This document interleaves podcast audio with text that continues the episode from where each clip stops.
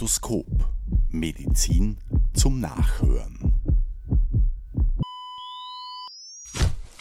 Liebe Hörerinnen und Hörer, in dieser Folge von Basiswissen Pharmakologie besprechen Professor Jürgen Zezoler und Privatdozent Dr. Christoph Österreicher die Klassen der Analgetika und nichtsteroidalen Antirheumatika.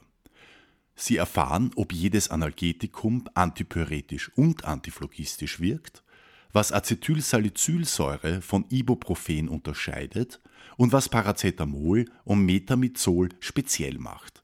Viel Vergnügen beim Zuhören. Jürgen, wir wollen uns heute über Analgetika und äh, Entzündungshemmer unterhalten, also im, im, Groben gesagt eigentlich über die Klasse der NSARs oder NSAIDs, wie es im Englischen heißt. Und darum rundherum wollen wir auch noch ein paar Substanzen hervorheben, wie zum Beispiel die Acetylsalicylsäure oder das Paracetamol und dann auch noch das Metamizol. Vielleicht einmal, warum sind die entzündungshemmend? Kannst du das mal kurz erklären? Entzündungshemmend sind sie, weil sie die Cyclooxygenase hemmen. Die Cyclooxygenase wandelt die Arachidonsäure in Prostaglandine um, die dann eine der Entzündungsmediatoren sind. Und wenn die Cyclooxygenase gehemmt wird, entstehen weniger Prostaglandine und dementsprechend wird auch die Entzündung gehemmt. Die Arachidonsäure, wie entsteht die eigentlich? Die Arachidonsäure entsteht aus Phospholipiden. Die Phospholipide sind Membranbestandteile von Zellen, die im Rahmen einer Entzündung untergehen können. Und diese freien Phospholipide werden dann von Phospholipase A2 zu Aridonsäure umgewandelt, die dann eben wieder das Substrat der Cyclooxygenase ist, die dann wieder in Prostaglandine umgewandelt wird. Die Arachidonsäure ist ja nicht nur ein Substrat für die Cyclooxygenasen, es gibt auch eins und zwei, da werden wir auch darauf später zurückkommen, sondern auch von? Für die Lipoxygenasen. Und die Lipoxygenasen machen aus der Arachidonsäure dann äh, Leukotriene, die dann unter Umständen, wenn sie überexprimiert werden, Asthmaanfälle auslösen können. Wie das sogenannte Aspirin-Asthma. Das ist dem allergischen Asthma sehr ähnlich, gibt aber keine Antikörperbildung, klinisch aber kaum zu unterscheiden. Ja, weil im Endeffekt hat man da das Problem, wenn ich das Substrat, wenn das akkumuliert, also die Arachidonsäure und ich hemme eben die Cyclooxygenasen, dann wird sozusagen mehr Leukotriene gebildet über die Lipoxygenasen. Genau, es gibt einfach mehr Arachidonsäure, ist, ist, ist da, um für die Lipoxygenasen als Substrat zu fungieren. Ja. Die Ursubstanz, pharmakologisch gesehen, oder eigentlich ist es dann eigentlich aus der Chemie eigentlich kommend äh, ist die Salicylsäure. Die ist eigentlich ganz, ganz spannend, wenn man die historisch betrachtet. Kannst du uns einen Abriss geben? Kannst du ein bisschen Historismus betreiben? Die Wirkung der Salicylsäure kennt man schon sehr, sehr, sehr, sehr lange, äh, indem man Weidenrinde ausgekocht hat und den Sud dann getrunken hat angeblich schon zu Hippokrates Zeiten, aber wirklich dokumentiert ist es im 18. Jahrhundert, dass Weidenrinden so gut schmerzstillend wirkt. Dann sind schon einige Versuche, einige französische Chemiker haben sich daran versucht, haben die Salicylsäure acetyliert. Äh, und letztendlich hat aber ein Chemiker der Firma Bayer dann das nochmal aufgegriffen, hat die Salicylsäure acetyliert und wird seit 1899, waren so die ersten klinischen Studien damit. Äh, und seitdem wird, wird es als klassisches Schmerzmittel verwendet. Also seit an die 123, 24, 25 Jahre. Kommt aber nicht von der Pharmaindustrie, sondern kommt ursprünglich wie viele der Substanzen aus der Natur. Die Salicylsäure ist ja interessant, weil sie auch eigentlich schon verwendet worden äh, ist. Ja, man konnte die auch kaufen, eben als schmerzlindernde Substanz. Aber sie zeichnet sich dadurch aus, dass sie ja einen sehr eigenartigen Geschmack hat und dass sie, dass sie auch damit verbunden ist, dass sie gastrointestinale Komplikationen verursacht und dass sie auch schleimhautreizend ist. Und dieser Essigsäureester, also die, die Acetylierung der, der Salicylsäure, die wurde eigentlich ursprünglich entwickelt, weil man eigentlich eine Substanz gesucht hat, die eigentlich potenter ist. Ja, und die war nicht nicht potenter in der klinischen Erfahrung. Deswegen hat man die eigentlich sehr lange auch in der Schreibtischschublade liegen gelassen und äh, erst wieder ausgegraben, als man nach, eigentlich nach einer Substanz gesucht hat, die weniger schleimhautreizend und einen besseren Geschmack hat. Und dann hat man das ja wieder ausgegraben. Also ich glaube, Hoffmann war das bei Bayer oder halt, wie es früher geheißen hat, IG Farben. Und da hat man sich das nochmal wieder aufgegriffen, sozusagen diese Substanz, das Repurposing eigentlich nochmal durchgeführt. Genau, und die Acetylierung äh, bewirkt dann auch, dass äh, die Blockade der Cyclooxygenase irreversibel ist. Die Acetylsalicylsäure äh, acetyliert die Cyclooxygenase im aktiven Zentrum und blockiert sie so irreversibel. Es findet allerdings nur in der Pfortader statt, weil der First-Pass-Effekt der Acetylsalicylsäure in der Leber sehr, sehr hoch ist. Das heißt, dann bleibt nach der Leber bleibt eigentlich dann wieder nur mehr Salicylsäure übrig. Und die Salicylsäure im Gegensatz zur Acetylsalicylsäure ist immer ein reversibler Inhibitor, was eben genau auch alle anderen NSARs werden. Genau, ja. Also in der Schmerzstillung wirkt es genauso wie alle anderen NSARs. In, bei der Thrombozytenaggregationshemmung, die ja schon in der Pfortader erfolgen kann, wirkt sie allerdings irreversibel. Und das ist der große Vorteil, dass man für Protektion gegen Myokardinfarkte, gegen Insulte die Acetylsalicylsäure verwendet, weil die Dosierung einfach viel, viel geringer ist. Maximal 100 Milligramm pro Tag sind absolut ausreichend für die Thrombozytenaggregationshemmung. Und hast ja auch gesagt, es gibt einen sehr stark ausgeprägten First-Pass-Effekt. Also die Leber ist voll mit Esterasen, die eben auch wieder diesen Essigsäure-Est ab spalten und deswegen ist sozusagen diese Thrombozytenaggregationshemmende Wirkung, die auch dann irreversibel ist, weil ja Thrombozyten ja keinen Zellkern haben, auch so ein Spezifikum der Acetylsalicylsäure im Vergleich zu den anderen Substanzen, die wir noch besprechen werden. Wir sind aber davon ausgegangen, oder wir haben ja besprochen am Anfang äh, über die entzündungshemmenden Wirkungen von dieser Substanzklasse. Welche Rolle spielt denn eigentlich so eine Prostaglandine bei der Entzündung? Die fünf klassischen Symptome der Entzündung sind Rubor, Kalor, Tumor, Dolor und Funktionalesia. Auf Deutsch Rötung, Wärme, Schwellung, Schmerz und die Funktionsstörung. Die Prostaglandine über, über Stimulation der Prostaglandinrezeptoren äh, bewirken lokale Vasodilatation, bewirken gesteigerte Gefäßpermeabilität, Ausströmung von Flüssigkeit ins Interstitium. Die Nozizeptoren werden sensibilisiert und diese Entzündungskaskade dadurch propagiert über die Prostaglandine.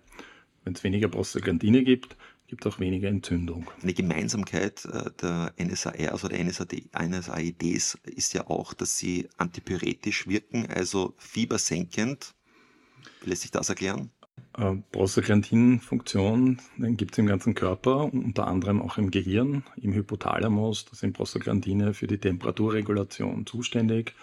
Äh, und wenn es eben zu einem Missverhältnis kommt zwischen Ist- und Sollwert, kann durch Hemmung der Prostaglandinsynthese Körpertemperatur gesenkt werden. Wenn man sich jetzt die Klasse der NSARs oder NSAIDs, wir bleiben bei NSARs, weil wir im, im deutschsprachigen Raum sind, äh, hernimmt, ja, da gibt es auch unterschiedliche chemische Strukturen, die dem zugrunde liegen, aber was die meisten ja haben, die, also was alle eigentlich haben, die entzündungshemmend sind, das sind im Endeffekt alle schwache Säuren. Dadurch hätten wir auch eine gewisse Selektivität. Kannst du das vielleicht auch erklären, woran das liegt? Die, die schwache Säuren gibt es diese Hypothese, dass sich schwache Säuren im entzündeten Gewebe, dass sie eine niedrigen pH-Wert hat, anreichert und deswegen diese Klasse auch entzündungshemmend wirken im Vergleich zum Paracetamol. Ist keine Säure, reichert sich angeblich nicht im entzündeten Gewebe an und wirkt auch nicht entzündungshemmend.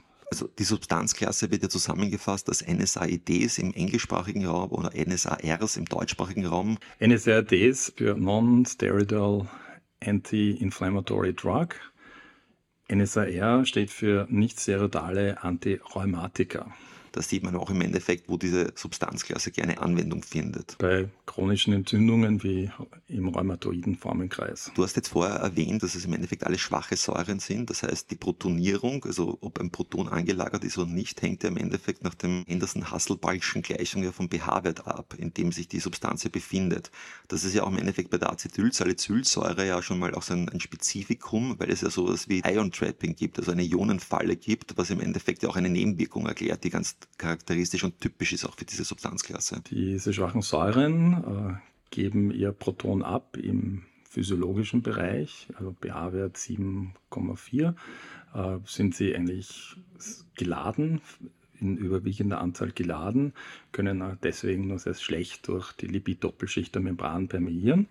Hingegen im Magensaft, wo der pH-Wert durchaus bis auf 1, 1,5 runtergehen kann, äh, geben sie ihr Proton nicht ab, sind deswegen ungeladen, können deswegen sehr, sehr schnell aus dem Magensaft in die Magenepithelzelle permeieren. Dort allerdings findet ein pH-Sprung statt. Der pH-Wert in der Zelle ist 7,4 und die schwachen Säuren geben sofort ihr, ihr Proton ab und es kommt zu einem unglaublichen Abbremsen der Permeation vom Magensaft in die Zelle oder von der Zelle weiter dann, dann ins Blut. Das heißt aber nichts anderes, dass sich diese Substanzen in den Magenepithelzellen wahnsinnig anreichern, dort natürlich in hoher Konzentration vorliegen, die Prostaglandinsynthese blockieren, die aber wieder für die Produktion des Magenschleims zuständig ist. Und eine der klassischen und zuerst spürbaren Nebenwirkungen ist die Reizung der Magenschleimhaut, die bis zu Geschwürbildung bis zur Ulcerabildung führen kann. Da haben wir auch schon mal eine, eine, eine sehr, sehr wichtige Nebenwirkung eigentlich mal auch erklärt, was da dem zugrunde liegt. Und derselbe Wirkmechanismus ist eben, wie du sagst, auch dafür verantwortlich oder ist eine Erklärungsansatz dafür, warum manche davon eben sehr gut antiphlogistisch wirken, weil im entzündeten Gewebe eben auch der pH-Wert sauer ist und niedriger ist und deswegen äh, es eben die äh, entsprechenden Substanzen protoniert werden und dann eben durch die Lipid-Doppelschicht von Makrophagen permieren können und diese Entzündungshemmung äh, wahrnehmen oder äh, ausüben. Wir haben auch schon gesagt, es gibt ja mehrere Zyklooxygenasen. Es gibt Zyklooxygenase 1 und Zyklooxygenase 2. Äh, was ist da der Unterschied? Also so die, vereinfacht gesagt ist Zyklooxygenase 1 wird konstitutiv exprimiert die ganze Zeit, äh, um Prostaglandine unter anderem zu bilden. Und Zyklooxygenase 2 äh, wird durch Entzündung hervorgerufen. Das heißt, es kann, konnte man zeigen, dass, dass bei Entzündungsreaktionen äh, auch die, die Exprimierung der Zyklooxygenase 2 wahnsinnig ansteigt. Hingegen die Basisfunktion, wie zum Beispiel Produktion von Magenschleim äh, durch Prostaglandine, äh, wird durch die konstitutiv exprimierte Zyklooxygenase 2 einfach findet die ganze Zeit statt. Man ist ja dann auch davon ausgegangen, dass viele unerwünschte Nebenwirkungen ja ähm, darauf zurückzuführen sind durch, durch diese ähm, Hemmung der Zyklooxygenase 1, was ja auch am Ende dafür, dazu geführt hat, dass ja die pharmazeutische Industrie auch selektive Zyklooxygenase 2 Hämmer entwickelt hat. Die sogenannten Coxibe, ja. die aufgrund ihrer Struktur nur in, in, das aktive Zentrum der Zyklooxygenase 2 passen und nicht in das aktive Zentrum der Zyklooxygenase 1. Im Prinzip stimmt das auch. Also die Schädigung der Magenschleimhaut wird dadurch verringert. Problem dabei ist allerdings, dass die Anzahl der Herzinfarkte und der Insulte nach drei Monaten, nach dreimonatiger Dauertherapie signifikant angestiegen ist. Was dazu geführt hat, dass diese Substanzen heutzutage nur mehr sehr selten eingesetzt werden eigentlich schade, weil in einer akuten Anwendung sie durchaus ihre Berechtigung hätten. Die Liste an NSARs ist ja ewig lang, also die unterscheiden sich ja teilweise aufgrund der chemischen Grundstruktur, von der sie sich ableiten. Ähm, da wollen wir jetzt nicht darauf eingehen. Wir werden da vielleicht so eine, eine Karte oder eine Zusammenfassung zur Verfügung stellen, wo man das äh, sich anschauen kann. Aber es gibt ja ganz, ganz viele verschiedene. Also Diclofenac zum Beispiel wollen wir auch nicht unerwähnt lassen, wird auch gerne verschrieben. Ibuprofen ist, glaube ich, auch ein ganz wichtiger oder dabei schon am häufigsten eingenommene Vertreter von, äh, aus der Gruppe der NSARs. Naproxen, Piroxicam, Indometazin. Also die Liste ist ja ewig, ewig lang. Ja. Also im Prinzip unterscheiden sie sich nur durch ihre Affinität zur Zyklooxygenase, zum Beispiel Diclofenac, ist, ist, hat eine wesentlich höhere Affinität und man braucht deswegen wesentlich weniger Tagesdosis für die Schmerzlinderung als jetzt im Vergleich zur Acetylsalicylsäure, wo ich durchaus mit einer Tagesdosis von 1 bis 2 Gramm rechnen kann, brauche ich Diclofenac nur 150 Milligramm. Äh, und andererseits, weil du die Oxykame erwähnt hast, unterscheiden sie sich auch in der Halbwertszeit und damit in der Wirkdauer. Acetylsalicylsäure muss ich eigentlich drei bis viermal am Tag schlucken, damit ich einen einigermaßen konstanten Spiegel habe. Oxykame haben eine Halbwertszeit von über 30 Stunden teilweise, was auf der einen Seite angenehm ist, braucht man nur einmal am Tag nehmen, aber auf der anderen Seite ist natürlich die Kumulationsgefahr bei dieser Substanzklasse schon enorm hoch. Also wir haben jetzt die Entzündungshemmung diskutiert. Wir haben besprochen, dass sie antipyretisch wirken, also fiebersenkend wirken und dass sie auch analgetisch wirken. Das haben wir jetzt uns irgendwie alles abgeleitet ähm, und dass sie auch die Thrombozytenaggregation hemmen können, einfach über diese selektive wie oder vermeintlich selektive Wirkung von der Acetylsalicylsäure äh, präferenziell auf Thrombozyten im Fortadersystem. Jetzt wissen wir alles, was sie können. Ja, was, ist sozusagen, was wären denn die unerwünschten Nebenwirkungen? Die, die Hemmung, der, der, die zytoprotektive Hemmung der Magenschleimhaut, die haben wir jetzt schon diskutiert. Also Magenultra sind zum Beispiel eine sehr signifikante Nebenwirkungen von NSAIDs. Was wäre denn noch wichtig aus deiner Sicht? Also Thrombozytenaggregation-Hemmung ist natürlich nicht nur positiv, sondern war ursprünglich eigentlich eine unerwünschte Wirkung äh, der Acetylsalicylsäure und, und dieser Gruppe. äh, dass sie eben Blutungen verursachen können. Die Blutungsdauer ist wesentlich verlängert. Für mich so ein typisches Beispiel, wo eigentlich aus einer ursprünglich unerwünschten Wirkung eines Arzneimittels dann bei näherer Betrachtung auch durchaus für bestimmte Indikationen eine erwünschte Wirkung eben bei Herzinfarktprophylaxe oder Insultprophylaxe entstehen kann. Sekundärprophylaxe wären wir da. Was wir auch schon erwähnt haben, ist, durch die Hemmung der Cyclooxygenase gibt es mehr Substrat für die Lipoxygenase. Das ist eben das sogenannte Aspirin-Asthma, äh, also zur Häufung von Asthmaanfällen. Für Kinder ist, sind, ist diese Gruppe auch nicht geeignet. Äh, Gibt es anekdotische Vorfälle von dem Reihe-Syndrom? Möchte ich nicht besonders darauf eingehen, weil Kinder äh, heutzutage diese Substanzgruppe nicht mehr verschrieben bekommen. Äh, für Schwangere ist ja. diese Substanzklasse nicht, nicht ideal, äh, weil sie im letzten Triminon den Ductus putali verschließen können durch die Hemmung der Prostaglandine. Die sind dafür zuständig, dass der offen bleibt. Und wenn sie verschließt, gibt es einen Lungenhochdruck äh, beim Baby. Auch die Wehenhemmung, ja, das ist auch nicht gerade ideal. Ähm, die Acetylsäure speziell ist auch nicht besonders gut für Gichtpatientinnen, weil sie mit der Harnsäure um die Transporter in der Niere konkurriert und man dann nie wirklich sagen kann, blockiert es den Transporter hinaus, blockiert es den Transporter hinein. Äh, das heißt, äh, der Harnsäurespiegel kann dadurch schwanken und unter Umständen äh, stark im Blut sich erhöhen und Gichtanfälle auslösen. Das gilt allerdings nur für die Acetylsalicylsäure, gilt nicht für die anderen sauren Analgetika oder NSARs. Wir haben ja besprochen, dass Prostaglandine ja auch für die Vasodilatation verantwortlich sind. Also du hast ja gesagt, dass es im Endeffekt ein wichtiger Mediator ist bei der Entzündungsreaktion und für die Schwellung verantwortlich sind. Jetzt hast du auch gerade gesagt, dass der Ductus arteriosus brutali, also der sicherstellt, dass die Lungenstrombahn ähm, umgangen wird beim, beim Fötus, ähm, offen gehalten wird über Prostaglandine bei welchem Gefäßsystem spielen denn Prostaglandin noch eine wesentliche Rolle oder die Expression von Zyklooxygenasen? Bei den Nierengefäßen, das ist auch eine sehr wesentliche unerwünschte Wirkung äh, dieser NSARs. Allerdings ist es keine akute Nebenwirkung, so wie die bisher besprochenen, sondern es ist eine Nebenwirkung, die erst bei lang dauernder chronischer Dauertherapie mit diesen Substanz, mit dieser Substanzklasse zustande kommt. Hast du vielleicht ein historisches Beispiel für uns? Es gibt einige. Ein bekanntes ist ein deutscher Fußballer, Ivo Klasnic, der jahrelang Diclofenac-Abusus betreiben musste, der im Nierenversagen geendet hat.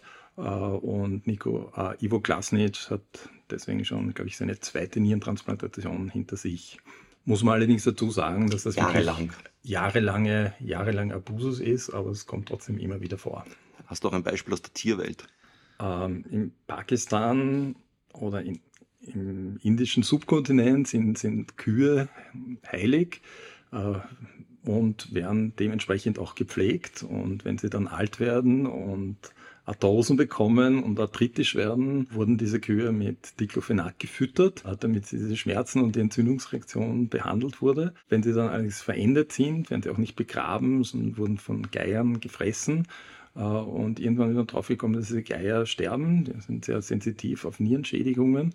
Und eine pakistanische Veterinärmedizinerin hat dann herausgefunden, dass durch das, den Verzehr des Diclofenac getränkten Kuhfleisches diese Geier dann am Nierenversagen verstorben sind. Also ein klassisches Beispiel für Bioakkumulation, wie wir das nennen als Pharmakologen. Genau. Du hast auch gesagt, also jahrelanger ähm, NSAR-Abusus kann dazu führen. Bei Sportlern gibt es mehrere Beispiele, also du hast Ivo Glasnitsch genannt, es gibt auch noch ein paar andere Sportler, bei denen das der Fall war. Besonders sensitiv sind ja auch Leute darauf, die schon eine eingeschränkte Nierenfunktion haben, ja, weil da ist sozusagen die Niere arbeitet ja schon am Limit, da gibt es auch eine Hyperfiltration und die reagieren da sehr sensitiv, wie ich von Nephrologen und Nephrologinnen weiß. Also da können auch schon 500 Milligramm Acetylsalicylsäure dazu führen, dass es einen Ausschlag des Kreatinins gibt oder dass die glomeruläre Filtrationsrate abnimmt, weil eben Prostaglandine einerseits vasodilatierend sind und interessanterweise werden sie auch induziert im Nierenmark ähm, über eine salzreiche Diät und dann hemmen sie die Natriumrückresorption tubulär und führen so im Endeffekt zu einem theoretischen Effekt. Das ist eigentlich ganz interessant in diesem Hinsicht auch, weil Entsprechend ist es natürlich auch, wenn man dann ein, ein NSAR nimmt, kann ich im Endeffekt ein, ein System, das am, am Limit ist, auch, auch von, von, von der Volumensregulation im Endeffekt überladen dann dadurch. Ja, und da brauche ich dann keine Monate, jahrelange äh, Einnahme, sondern reicht dann, dann eigentlich eine normale Verschreibung dafür. Wie schaut es denn mit Medikamentenwechselwirkungen aus? NSARs werden ja sehr breit genommen. Viele davon sind ja nicht rezeptpflichtig. Wo muss man denn aufpassen? Wenn wir die Blutungsgefahr nehmen, mit anderen Antikoagulantien oder Medikamenten, die die Blutgerinnung hemmen können, weiters dann mit Steroiden. Steroide per se können zwar keine Magenulcer bewirken, aber in Kombination mit den NSARs ist, ist, geht das wesentlich schneller und, und ist wesentlich äh, drastischer. Dann Wechselwirkung gibt es mit SSRIs. Also selektive Serotonin-Wiederaufnahmeinhibitoren angewendet in der Psychiatrie, insbesondere für Depressionen oder Essstörungen.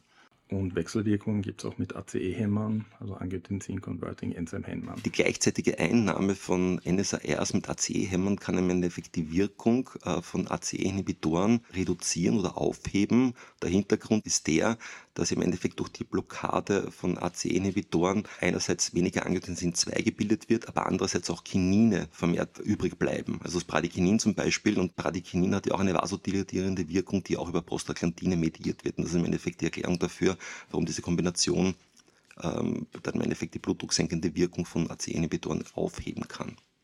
Wir haben ja auch eingangs gesagt, dass wir ein paar Substanzen rausgreifen wollen. Einerseits haben wir die Acetylsalicylsäure ja schon in Extensio besprochen. Du hast auch schon das Paracetamol genannt. Ähm, Paracetamol ist ja eigentlich kein NSAR, weil es ja keine entzündungshemmende Wirkung hat. Ja.